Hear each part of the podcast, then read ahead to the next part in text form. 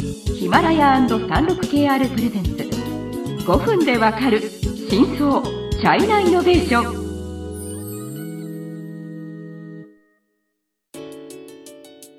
皆さんこんにちは。サンロック KR ジャパンの委員です。はい、えー、日本経済新聞の山田です。はい。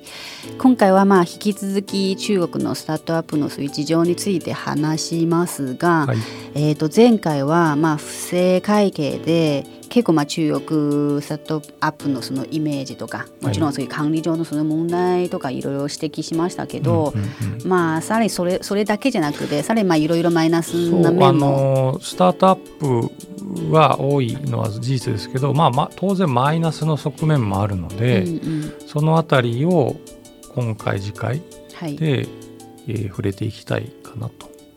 はいまあ、多産多死っていうのがまあよく言われますね、中国のスタートアップ企業は。あの前回もお話ししましたけど1万6,000社はいあできてますけどで特にここ12年前までは資金がたくさんあったんで、えー生まれてもまあちょそこらなりに生き延びてたんですけどうん最近は潰れていく会社も増えているということが言われてますよね。そうですね。でなんかそういう中国のまあ投資ブームでもありますしスタートアップ創業のその企業ブームもまあもちろんそれが関係ある、うん、かもしれないんですけどでもまあ特徴としては何かが流行ると、うん。もう一気にいっぱいみんなそのそこに参入するっていうのがありますよね。ね。はい。中これはね中国のさ産業っていうか、うん。商売人の特徴っていうかですね、うんあのー僕ね昔留学してた時に、はい、えっとねボーリング場？あ二十何年前に異常に流行った時があったんです、よ。それはまあ日本のあの温泉 温泉ブームバブルの時なんかいやまあまあまあホテルがいっぱい建てられたみたいな。うんそれはよりももっと単純にはいなんていうんです例えば温泉の宿建てるのって結構時間かかりますけど、うんうんうん。そのボーリングいやつまり温泉って穴掘ってうん、本当に出るのかって。泉の芸がないと、うん。あのボーリング場とかですうね、ん。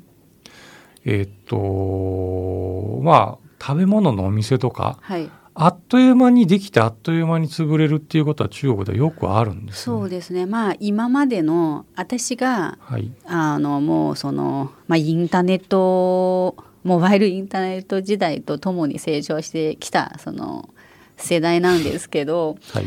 あの特に印象があったのは、えー、と例えばそうですね、まあ、最初はデリバリーのその会社、すごくいっぱい出て、まあ、最終的に全部、あのまあ、潰れて最終的に残ったのは23社大きいところとか、あと一番不思議に思ったのはあのシェアバイクうん。ですね、あの OFO 当時は本当になんかこうあとスターモバイクね。企業、そうですね。んスター企業として。2017年ぐらいかぐな。らいそう、えー、と注目されてて、はいはいはいはい。で中国も一気に気がついたら、うん。もう街中にそのシェア シェアシェアのあのバイクがもう並べてて、うんうんうんえー、ともう通れないぐらい、ね。あの溢れてきたんですね。うんうん、36KR ジャパンのサービスコネクトは最先端の中国のイノベーションやテクノロジー企業情報を提供しています。中国での事業やパートナー企業の探索などヒントになる情報が満載。これねよくないんですよ。儲かると思ったらねみんな、とかね流行りに乗りすぎ。うん。でねこれせっかくなんで 36KR ジャパンさんの記事今私見てますけど、はいえっ、と2019年の新規登録のブロックチェーン企業6396社。うち226社が同年代に、えー抹消登記、うんでつまりブロックチェーンだとか AI だとかなんとかっていうとまたその会社がドワーッとできちゃうと。うん。ででもダメなんですよ。その、すぐすぐに潰れるっていうか生き延びていくことがうん。必ずしもできないんで潰れていっちゃうんですね。はい。で投資のお金もそういうところについたりはするけど、まあ、早く潰れちゃうとその投資も結局ダメになりましたっていうことはすごくたくさん起こる。そうです。だからまあ今も今年、まあ、去年から少しずつやっぱりその控えめにあの、うん。投資家もちょっとこう慎重になったはいはいはい、こう雰囲気はありましたね。うんうんだからこの多産っていうのはその通りだし多子もそう。だからそのどうしてもうん。我々記事、日経新聞もそうだし 36KR さんも記事に書くときにはその成功した会社があのスター企業になりましたっていうことをたくさんか、うん。当然書いていくわけですけどうん。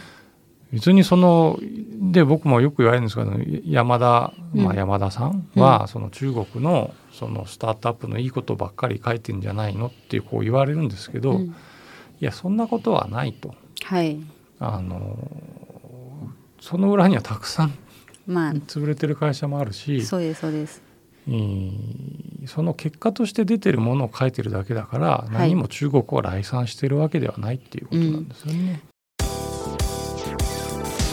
中国経済のさまざまな業界や企業紹介最新のイノベーションやテクノロジーを徹底解説。5分でわかる真相チャイナイノベーション。この番組の最新のエピソードはヒマラヤで配信中。